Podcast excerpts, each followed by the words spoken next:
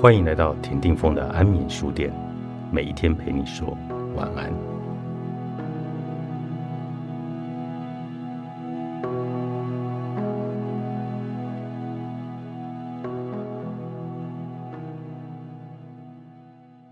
你经常跟别人说自己是爱情的绝缘体，长相普通、平凡无奇，身边总是围绕着很多的哥们，却没有一个能够。真正的走进了你的心门。一开始，你以为这是一种自我解嘲，可是时间久了，竟然连自己也不觉得好笑。朋友们的脸书动态不断的提醒着你，从试婚纱、忙婚礼到晒婴儿照，你却永远只能晒你家的猫。你跟自己说不能急，却仍然压抑不了偶发的单身焦虑。一直以来。你之所以无法好好的爱上一个对的人，并不全然是因为你心里还卡着一个人，而是因为随着年龄的更迭，工作与生活的疲累，让你忘记了原来自己有多么的值得。勉强遇到了一个让你小小心动的对象，姐妹们却说你的心值得放在更好的地方。试了几个人，感觉都不对劲，他们却又说。你眼高手低，太挑剔了。想当年，和你一样滞销，说好要跟你一起去住养老院的人，最后也都纷纷嫁给了他们生命当中最重要的人。你像是被时代遗忘，被朋友遗留，也被自己遗弃。你甚至开始不敢去相信，自己这一辈子也能够遇到一个适合自己的人。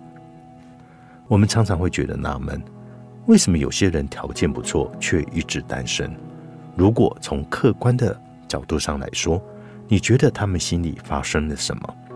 一次咨询的课室当中，老师提出来问大家，台下坐满了一个个未来的心理师们，面面相觑，不发一语。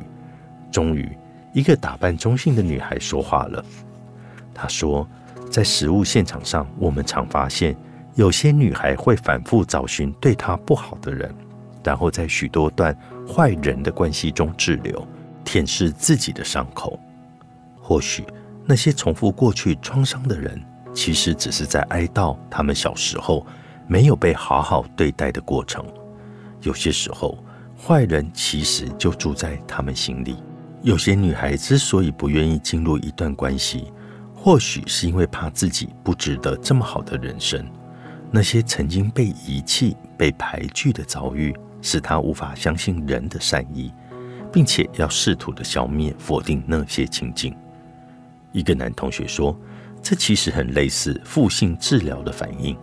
明明已经和一段很好的感情靠近，却因为想维持自己不值得的形象，抗拒了那些即将进入影响自己生命的人。或许。”他们的心里存在着一种隐形的嫉妒。坐在我前面的同学这么说着，老师继续澄清：他是什么样的嫉妒？嫉妒其实是只能看见别人拥有的和自己匮乏的一种情绪。他接着说：这种隐形的嫉妒在他们心里长成了一种焦虑，有时候觉得有一点不公平。为什么自己这么努力，却还是比不上身边的朋友？为什么自己明明要求的不多，可是这么多个秋冬，却还是只能一个人过？或许等到有一天，他们终于能够看见自己的拥有，而不去羡慕别人的拥有，生命的匮乏才能够长出一朵花。或许还有一种可能，那些总是不满意自己身边对象的人，其实真正不满意的是自己。他们将一部分坏的自我投射到了别人的身上，借由挑剔、怨恨那个不好的自己，来和这个世界建立一些连结和控制。在讨论的最后，一个女孩默默的举手。其实，这就是克莱恩学派中著名的观点——投射性认同，把不好的、不能接受的自己排除在外，并且投射在别人的身上。这也就是为什么你总是遇不到对的人，因为你在别人身上看见的其实是不太满意的你自己，那个有点自私又过于焦虑的自己，那个太过在意别人的看法，却又不甘被摆布的自己，那个总是告诉自己要坚强，但偶尔还是会觉得寂寞的自己。你尝试把自己讨厌的部分给丢了出去，丢到那些曾经靠近你的对象身上，试图透过挑剔他们这些缺点，来消解自己对自己的讨厌。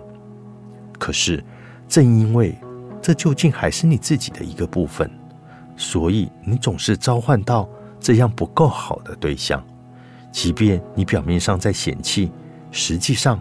仍然在跟那个内在讨厌的自己在建立连接。一直以来，你的方向都错了。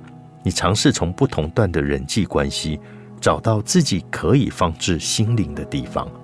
你带着一点点的害怕和不勇敢去摸索和试探，想知道究竟这个人能不能够陪你走到永恒。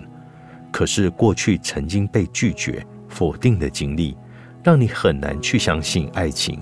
和你一样是值得的，也因为这样，你总是反复的受伤，反复的失望。看见自己在关系里面的投射性认同，其实是安顿感情的一个核心步骤。当你终于能够去涵容那些有好也有不好的自己，你也更能够去包容出现在身边的各种人际关系。